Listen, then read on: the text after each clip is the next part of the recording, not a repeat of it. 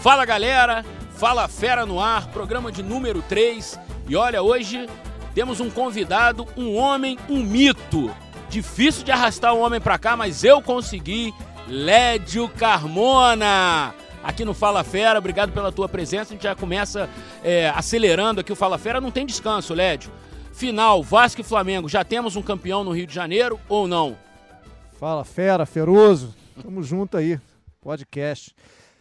Quase, né? Quase. Vamos tentar respeitar um pouco a grandeza do Vasco nesse momento. O Vasco já conseguiu vitórias de virada. É o time da virada? Impressionantes. Agora, o momento é muito ruim, né? Eu acho que o Flamengo botou ali uma mão e meia na taça, está muito perto da conquista, ainda mais pela diferença que se viu no primeiro jogo da final lá no Newton Santos. Foi um massacre do Flamengo. A gente viu, como você disse, uma atuação muito boa do Flamengo e uma atuação muito ruim do Vasco. Essa é a minha opinião. Assim, o Flamengo fez uma atuação nota 8 e o Vasco fez uma atuação nota 4. É, você acha que é provável que o Flamengo repita essa atuação nota 8, mas que o Vasco possa diminuir de 4 para 6, de 4 para 7, ou até de 4 para 8, numa grande tarde? Eu acho difícil que isso aconteça. Mas, é, para ser campeão, vai ter que ser isso. Olha, foi a melhor atuação do Flamengo na temporada, foi a pior atuação do Vasco na mesma temporada. Um, cada um num extremo. O Flamengo jogou muita bola, fez outras boas partidas no ano, mas o segundo tempo foi impecável, coletivamente, na parte individual. E o Vasco errou tudo no segundo tempo. O primeiro tempo foi medíocre, o segundo tempo foi horroroso.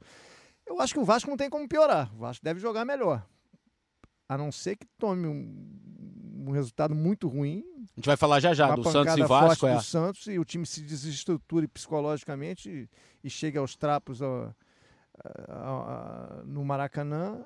E o Flamengo, eu acho muito mais simples o Flamengo repetir a atuação que teve contra o Vasco no primeiro jogo da final do que o Vasco crescer muito, mas não tem como o Vasco descer em relação ao que fez domingo passado. Depois de domingo, Led, a gente ouviu muita gente falando assim: ah, é, os dirigentes do Flamengo, o Abel, deveriam mesclar é, a escalação do Flamengo na final contra o Vasco, já pensando na LDU. Eu sou contra. Eu acho que final de campeonato tem que ser respeitada, ainda mais quando é contra um, um adversário tradicional, um clássico. E aí eu, eu invoco o pensamento do Celso Rotti.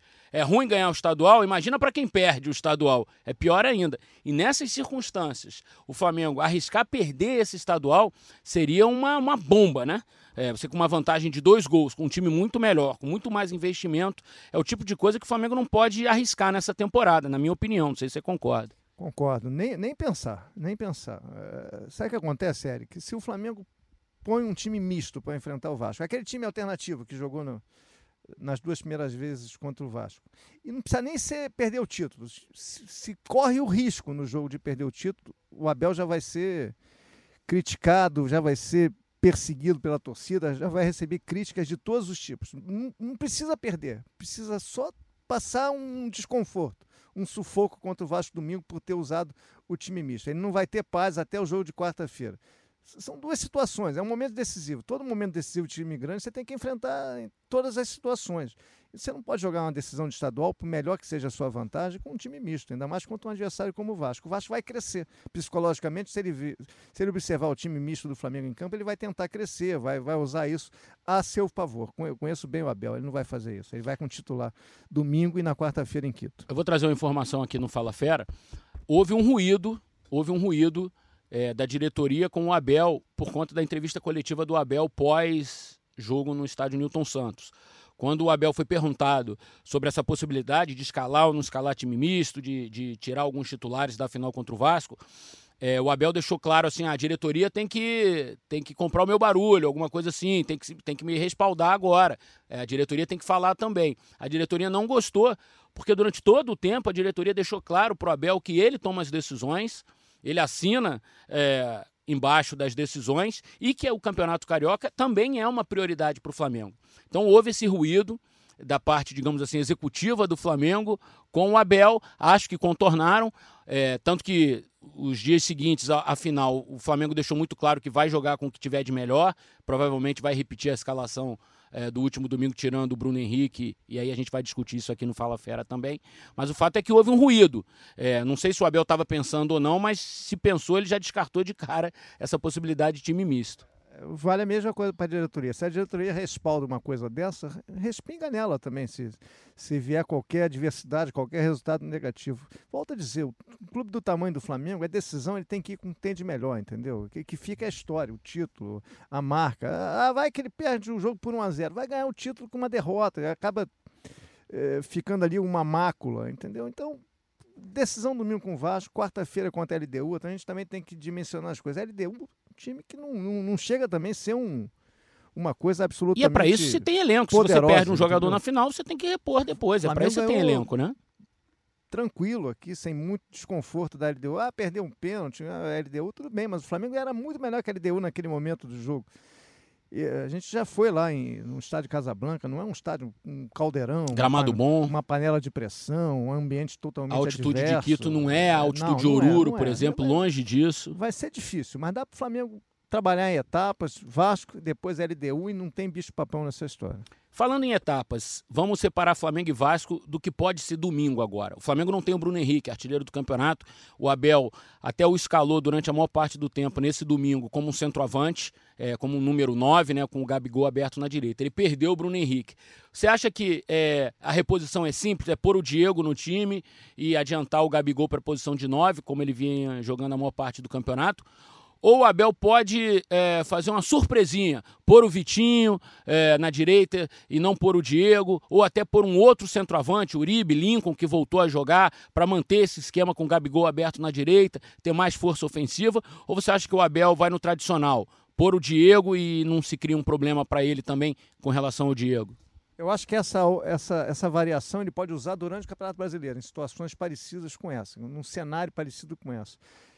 Nessa final, ele já tirou o Diego do primeiro jogo. Ele agora tem a chance de recolocar o Diego com a ausência do Bruno Henrique. Eu acho que ele, até para preservar o Diego, um, um, bom ambiente entre os dois, não deixar nenhuma rusga, acho que ele mantém o Diego no time. Eu acho que ele vai com o Diego, vai com o tradicional, mas essa, essa alternativa que você, que você sugere, que você levanta, eu acho que ele pode usar durante o eu acho, a temporada normal. Eu tô com uma pulguinha atrás da orelha. Acho que o Diego não começa esse jogo de novo assim, tentando ler nas entrelinhas, o Abel, ele gosta de jogadores mais rápidos na frente, com velocidade. Se você põe o Diego com a Rascaeta e com o Everton Ribeiro, você só tem um cara de arranque, que é o Gabigol, que também não é esse jogador de explosão toda, assim, né? Acho, acho que se fosse o Arrascaeta ou o Everton Ribeiro é, desfalcando o Flamengo, a reposição seria simples com o Diego. Acho que eu não teria dúvidas. Hoje eu tenho uma pulga atrás da orelha. Acho, acho que ele vai que, com o Vitinho. Acho que ele pode ir com o Vitinho e seria uma outra surpresa ele pôr um centroavante para manter o Gabigol uh, pelo lado, com a Rascaeta pelo outro lado, o Everton Ribeiro pelo meio. Assim, nas entrelinhas, o, o, o Abel gosta de ver o Everton como meia. É, ele gosta de ver o Gabigol como ponta direita, tanto que no início, quando o Flamengo tentou a contratação do Gabigol, começou-se a falar sobre isso. O Abel ele falava assim: pô, preciso de mais um jogador para o lado. Será que eu preciso de mais um jogador pro lado? Ele não via o Gabigol como um centroavante. Tanto que no começo o Gabigol foi escalado como ponta e o Henrique Dourado jogando de centroavante. Então, assim, eu fico com a pulguinha atrás da orelha. Acho que o Diego pode continuar no banco. Domingo ele usou o Lincoln, né? Usou o Lincoln que não, não vinha Uribe, né? jogando. Né? o Uribe não estava nem no banco, não, né? Não estava no banco o Uribe, não. É, estava né? machucado. É, o Uribe foi muito criticado depois do jogo do, do Fla-Flu, quando ele entrou também. O Lincoln ter entrado me chamou a é. atenção. O Lincoln é um jogador que o Abel gosta muito. É. O Abel deu uma dura no Lincoln com a questão do peso. Ano, jogou né? cinco jogou minutos agora e é. ele estava no sub-20. Jogou pouco. Estava machucado, voltou machucado também. também. É.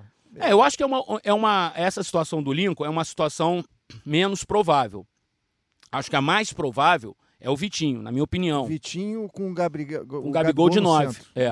Porque aí você mantém um outro cara pelo lado, com velocidade, com arranque, com puxada com o Diego você tem um jogo mais horizontal, né? É, sem dúvida. Então, sem dúvida. é uma questão de pensar na gestão do grupo é, tô, ou no que o Abel tô, entende como futebol, como ele gosta mais. É, eu estou raciocinando em termos de gestão do grupo. Você viu o que ele fez com a tarja de capitão? Sim. Ele queria dar uma moral pro Everton Ribeiro, pelo que o Everton Ribeiro tem mostrado. Deu a tarja de Até porque quem vinha sendo o segundo capitão era o Coelho. Coelho, exatamente. Aí ele mas você na, sabe que eu acho que o Abel já pensou na substituição? Porque quando claro, ele colocasse o Diego em campo, ele não ia tirar o, o Coelho. Claro.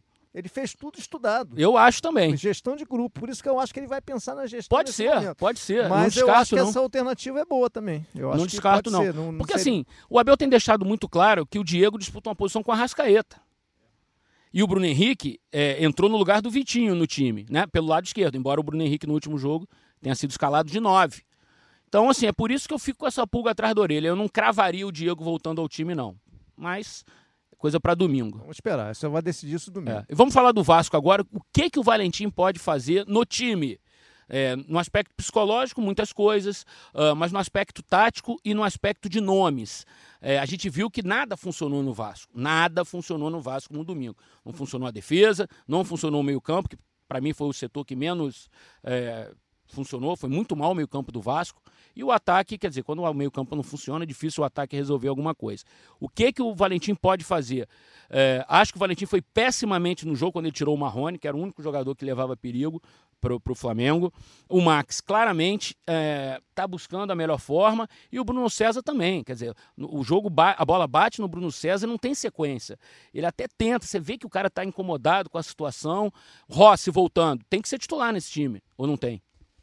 Tem que ser titular. Uh, é que, é que, ainda tem um jogo contra o Santos no meio do caminho, né? Mas tem muita gente que defende São Januário e, e, e que poderia ser uma possibilidade que o Alberto, dos bastidores, não teria descartado. Com o Rossi em campo, ele poderia abrir mão do Max, ele fazer um ataque com, com o Pikachu, com o Marrone como centroavante e com o Rossi pelo outro lado, para ter mobilidade.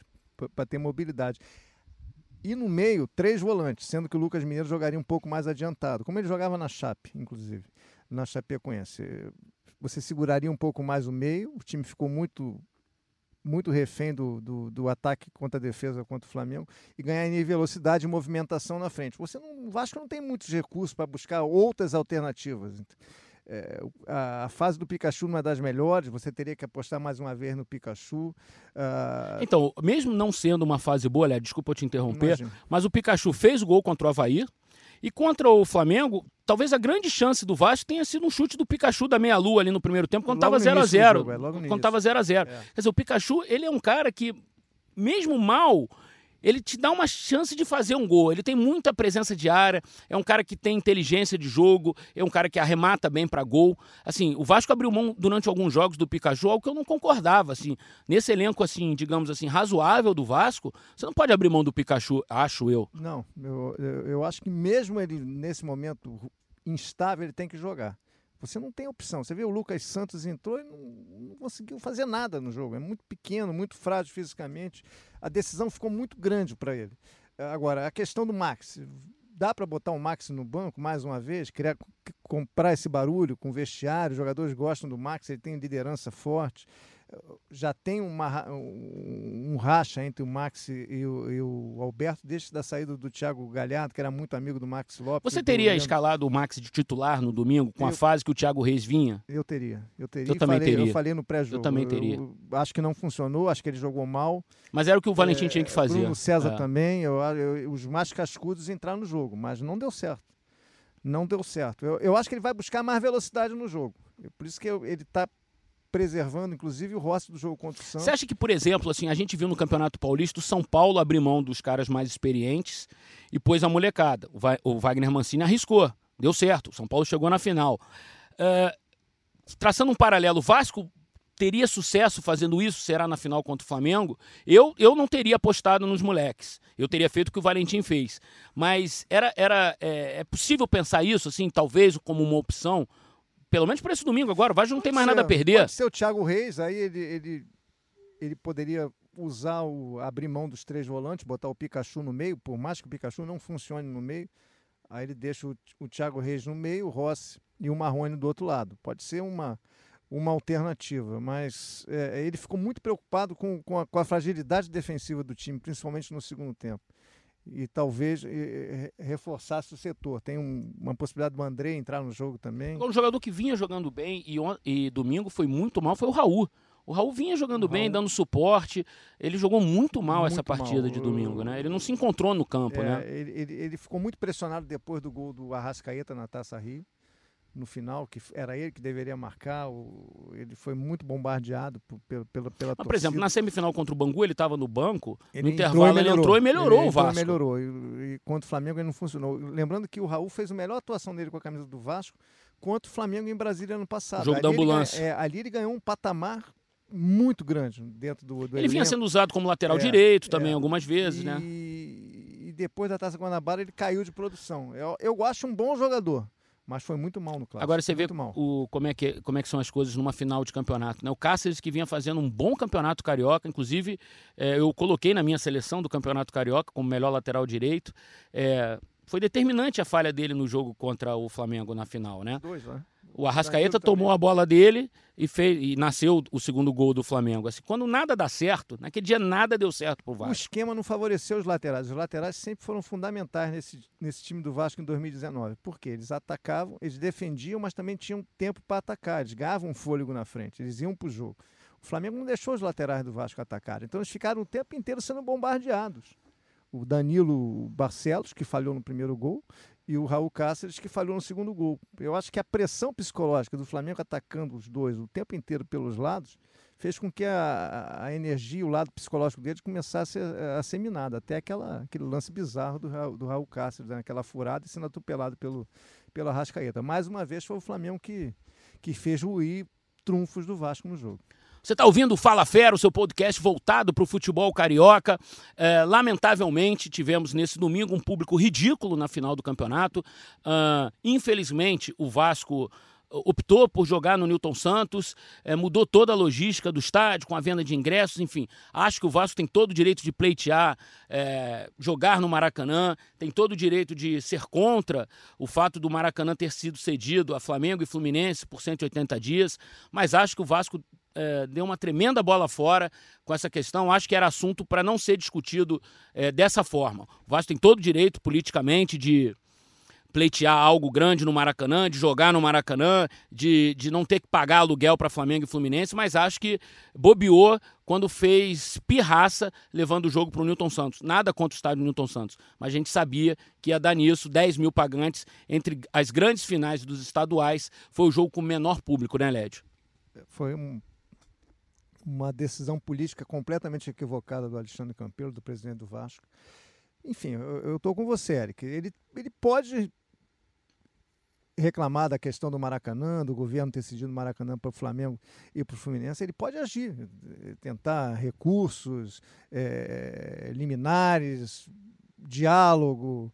É, agora, ele não pode punir o torcedor do, do Flamengo e também do Vasco. Do Vasco. É o seguinte, e o, o próprio clube, porque ele teve prejuízo o financeiro. É um estádio do Botafogo, de difícil acesso, que o torcedor do Botafogo já se acostumou aí ao Engenhão. Então, quando o jogo é importante, o torcedor do Botafogo vai. Quanto o Juventude, tinha mais gente do que no Vasco. É a casa do Botafogo. É a casa do Botafogo. E o Vasco, o torcedor do Vasco, historicamente não gosta de ir ao Newton Santos. É, por, por N razões, não sei, não se adaptou, gosta do Maracanã, gosta de São Januário. Do Flamengo, idem. A gente fez um Flamengo e Vasco Botafogo esse ano que tinha 6 mil pessoas no início do ano. Estreia do Bruno Henrique. Estreia do Bruno Henrique, estreia de um jogador do tamanho do Bruno Henrique, 6 mil pessoas no Engenhão. O torcedor não vai. O que, que o que, que o, o, o, Alexandre Campelo fez com a sua decisão política? Ele impediu o torcedor de ir, ele deixou o torcedor em casa. Então foi aquela vergonha oitava decisão em público na, na, na no, no, fim de semana. E, e, provavelmente a de domingo vai ser a maior. Vai ser a maior, porque é o estádio que todo mundo quer ir. Os, os vascaínos que ainda acreditam que vão ao Maracanã e o Flamengo, que é torcedor rubro-negro, que vai lotar o Maracanã.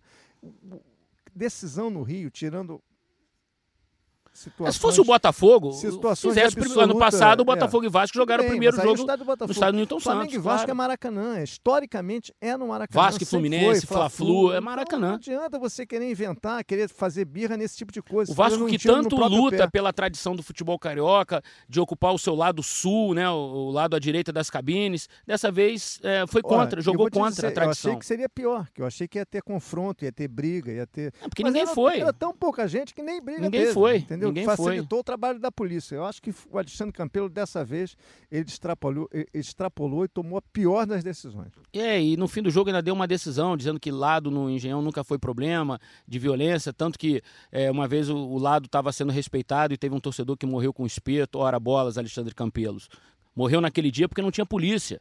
A polícia estava em greve no Rio de Janeiro. E aí foi um convite à barbárie no entorno do estádio Newton Santos. Quem, quem não lembra disso? Não foi porque a torcida de A ou B entrou pelo lado A ou B. Então ainda teve um pós-jogo que o, que o Alexandre Campelo, porque eu tenho o maior respeito, é, ele, não, ele, não, ele não se tocou que fez não, um erro, que cometeu não, não, um erro. Talvez tenha se tocado e não queira dar o braço a torcer a essa altura do campeonato. Ele está perdendo tempo. Além de que poder discutir a questão do Maracanã, é, com o Flamengo, com o Fluminense, com o governo, ele pode discutir com a prefeitura e com o próprio governo do estado melhorias para São Januário, principalmente claro. no entorno de São Januário. São Januário, Lédio, é um estádio espetacular. É. O torcedor do Vasco que vai a São Januário, ele vê o, o jogo de pertinho. É. é. É, a casa do Vasco, é ali que o Vasco cresceu, é, ali que o Vasco tem orgulho claro, de São Januário foi construído com os próprios esforços, está é, tá na história do Vasco. Com esse litígio, ele, ele, fica mais longe da prefeitura, do governo do estado, em relação a São Januário, que é o estádio do Vasco. Eu acho que politicamente ele não está entendendo o que, que, é uma aproximação com esse, com esse com esses setores do, do, do poder público pode trazer para São Januário. Eu acho que a briga número um dele deveria ser essa: cuidar de São Januário, melhorar as condições, principalmente no entorno de São Januário, para o São Januário poder receber até mais gente. Você traçando um paralelo, o Santos a todo momento está tentando melhorar a Vila Belmiro que é assim, se você for comparar, é mais ou menos como é São Januário, fica num bairro apertadinho, com ruas estreitas, que tem limitação de espaço, você não tem como ampliar muito. São Januário tem até mais do que a Vila Belmiro. Mas a Vila Belmiro foi reaberta agora com uma nova reforma, com mais conforto para o torcedor, enfim. Eu acho que você tocou num ponto importantíssimo. São Januário é a casa do Vasco, é a identidade do Vasco. E financeiramente é melhor para o Vasco. E o Vasco ultimamente tem jogado para públicos de 20 mil, 18 mil, 20 mil, que 20 mil no Maracanã é uma coisa, 20 mil em São Januário é um inferno para o adversário.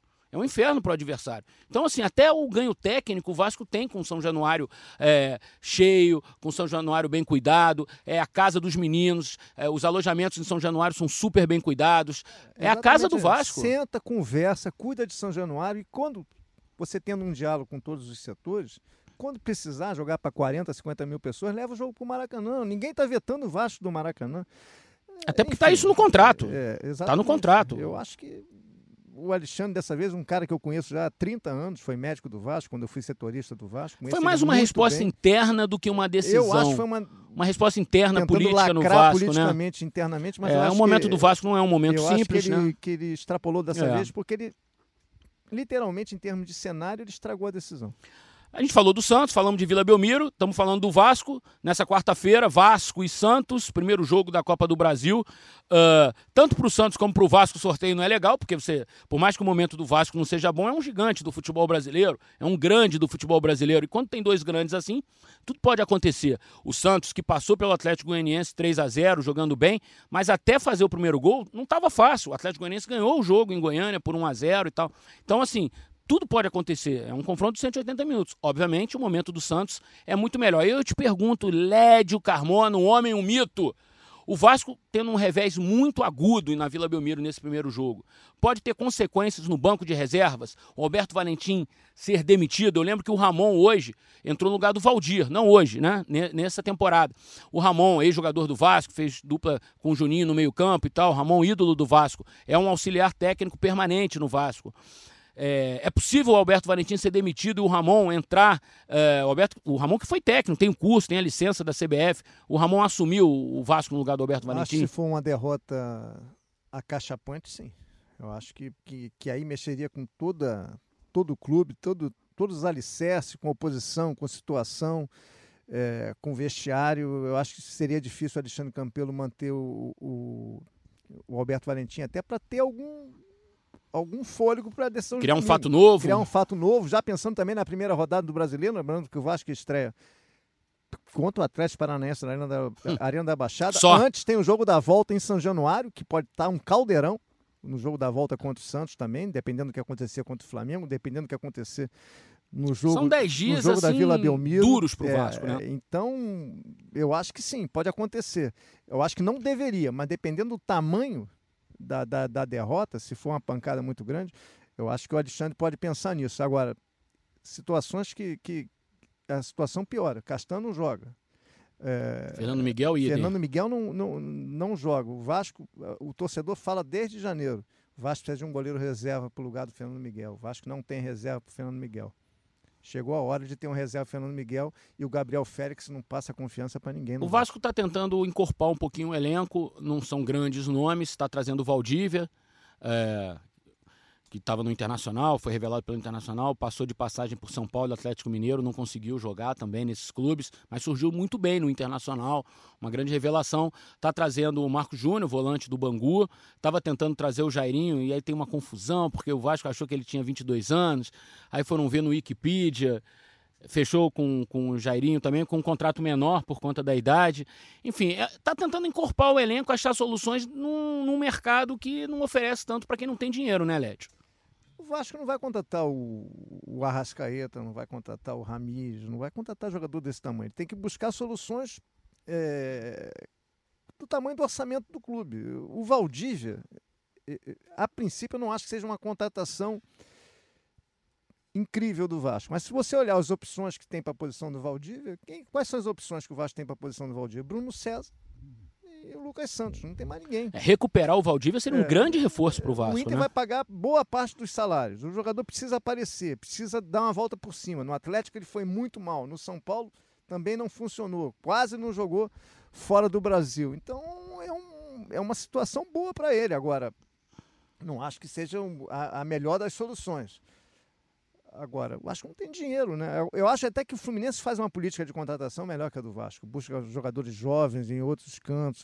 Contratou o Léo Arthur agora da, da Ferroviária. O Fluminense tem um olhar para o mercado. O Fernando Diniz ajuda, é, ele conhece o interior de São Paulo, né? Mais, mais, mais bem resolvido que o do Vasco. Mas são jogadores para encorpar o elenco. Jairinho, Marcos Júnior. Lembrando, qual o tamanho do Vasco no Campeonato Brasileiro, infelizmente, nesse momento? É brigar para não ter um campeonato sofrido, que o torcedor não tenha pesadelos. Ano passado o Vasco precisou da última rodada. Não né? dá para brigar mais na última rodada. O torcedor não aguenta mais chegar na verdade, última rodada. O torcedor rodada, do Vasco está de saco cheio do que está vivendo é. ultimamente. Então, né? Não aguenta mais. Então vamos pensar numa situação de melhorar. Vamos esse ano não sofrer. É o que o torcedor quer. E tentar ali é, até o sorteio era o sonho era tentar um, um, pulo do gato na Copa do Brasil. Agora pegando o Santos, ainda mais nesse momento pós-derrota contra o Flamengo, fica difícil. Fala do Fluminense, o Fluminense pega o Santa Cruz. É, entre Santos e Santa Cruz, o Fluminense deu mais sorte que o Vasco no sorteio, respeitando Santa Cruz, obviamente. E tem a volta do Pedro, vai ficar no banco de reservas. Aos poucos, o Fernando Diniz vai incorporando também o elenco. A gente sabe que, como você falou, o Fluminense atua melhor no mercado e o Fernando já deu uma cara para o time. Você vê o, o, Fluminense jogando hoje, é um time com uma cara, é, é um time que incomodou demais o Flamengo no Campeonato Carioca, coisa que o Vasco não conseguiu fazer nessa final. É, o Fluminense passa pelo Santa Cruz, não passa, Led? Se der a lógica. A princípio, sim, eu acho até sem, sem, sem, muito, sem muito pesadelo, sem muito desconforto. Santa Cruz não faz uma temporada assim tão, tão confiante, que empolgue tanto seu torcedor. Eu acho que o Fluminense foi bem no sorteio, mas precisa comprovar. O campeonato do Fluminense, por mais que ele tenha incomodado o Flamengo, também não foi bom, né? Principalmente nos clássicos, é, né? Só ganhou um clássico, ele né? Ele terminou em quarto lugar no campeonato, é. ele terminou atrás do Bangu. Então, eu acho que ele tem uma proposta de jogo. O Fernando Diniz é um técnico muito interessante, mas em termos de resultado, eles não apareceram no estadual. Ele tem que aparecer agora na Copa do Brasil. Se por acaso tiver um tropeço contra o Santa Cruz, o início do brasileiro vai ficar muito prejudicado. O Ganso precisa ser mais observado, porque o que o Ganso mostrou até agora no Campeonato Nada. Carioca foi muito pouco. Se for bem observado mesmo, ele acaba não jogando, né? Pois Pelo é. que ele tem jogado. Pois é, pois é. Tem jogado pouco realmente Exatamente. o Ganso. Mas assim, eu acho que vale a pena ainda ter mais um eu pouco de paciência sim, com o Ganso. Sim, mas agora o, um nível do, do, campeonato, da competição vai. O sarrafo aumentou, né? O sarrafo aumentou. Tá mais alto um pouquinho. Exatamente. Acho que a volta do Pedro é, a gente também vai precisar de um paciência. Foram oito longos meses, né? Assim, é muito tempo de, de, de estaleiro né, para um jogador. Mas por ser jovem, a coisa também anda mais rápido. se tem alguma coisa que funcione no Fluminense, é o ataque, né? Funciona muito bem. Everaldo, Agora, o Pedro é Luciano. é muito diferente em relação não, aos três jogadores de ataque do Fluminense. Em forma, ele vai jogar, mas não precisa queimar É etapas. pressa, pressa. Não precisa queimar etapas. O ataque funciona.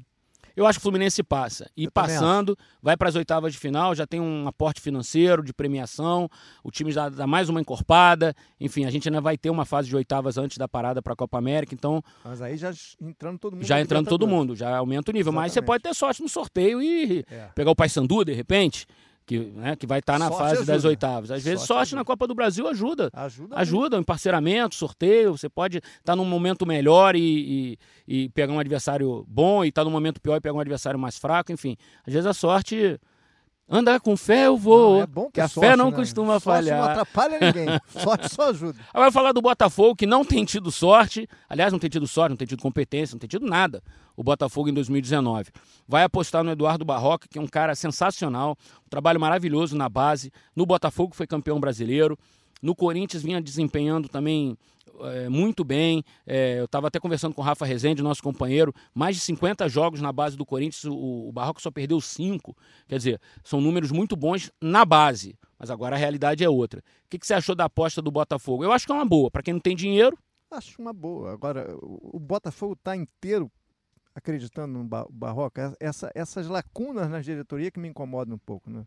Eh, Você vê que não foi um nome fechado, que é- tem, tem gente na diretoria. ah, o ex-presidente que do é, Botafogo que rompeu com o grupo não queria o Pois não Barroca. queria. Achou que Isso foi aí, arriscado. isso aí eu acho muito ruim. Eu- Você não está fechado em torno de um nome, ainda mais um nome jovem. Quando você banca um nome jovem desse, você tem que estar todo mundo agregado em torno desse nome. Porque cada jogo vai ser uma aprovação, É, né? Exatamente. Me incomoda um pouquinho essa, esse racha na diretoria do Botafogo. A escolha é muito boa, mas vão deixá-lo trabalhar? Ele vai ter tempo? O Eduardo Húngaro, ah, é, ele não era o nome. Não deixaram trabalhar, já chegou quase demitido.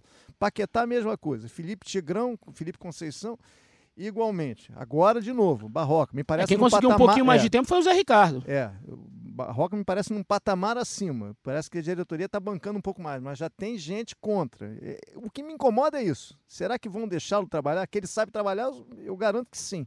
A questão é se vão deixar. No grupo do Botafogo, pra gente encerrar, Lédio, é, tem muitos jogadores que foram campeões brasileiros com o Barroca. Então, acho que isso também pode ajudar o Barroca nesse primeiro momento. Se ele decidir apostar na molecada e, e- e os moleques conseguirem jogar é, e entenderem a forma do Barroca, o Barroca é meio Fernando Diniz. Gosta da bola vindo tocada de trás, um jogo tocado, um jogo apoiado, como se fala hoje em dia. Enfim, precisa ter jogador para isso também, né? É o melhor caminho para o Botafogo, deixar ele renovar o grupo. Que o Botafogo, com esse elenco que jogou o estadual e a Copa do Brasil, com esse time principalmente pesado e muito envelhecido, ele vai ter muita dificuldade no campeonato. Você pode usar o Diego Souza, o Cícero, ah, o próprio Alex Santana, que é um jogador com boa técnica, mas é muito pesado. Você pode usar um ou outro em determinados jogos. Não dá para usar todos ao mesmo tempo. Você tem que renovar. Essa renovação vai ser fundamental para o Botafogo.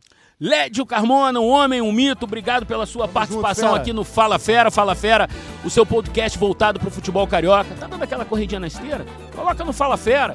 Tá dando uma caminhadinha na praia? Meia horinha ali, coloca no Fala Fera, um papo legal, divertido, solto, sobre o futebol carioca. Valeu, galera. Mais uma edição do Fala Fera. Ficamos por aqui. Um abraço.